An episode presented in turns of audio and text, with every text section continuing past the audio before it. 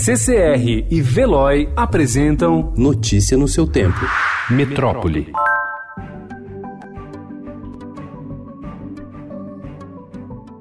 De trás de tapumes, um guindaste constrói um edifício na Avenida Faria Lima, na zona oeste da cidade de São Paulo. De uso comercial e três pavimentos, o espaço segue uma tendência internacional que chega aos poucos no Brasil, a dos prédios de madeira. Para 2021 está prevista a entrega do primeiro no país, o Floresta Urbana com 13 pavimentos na Vila Madalena, na zona oeste de São Paulo. Com a confecção de placas mais resistentes, a madeira também busca pela alternativa de menor impacto ambiental, menos poluentes que o cimento e usando material totalmente certificado no Brasil proveniente de pinos.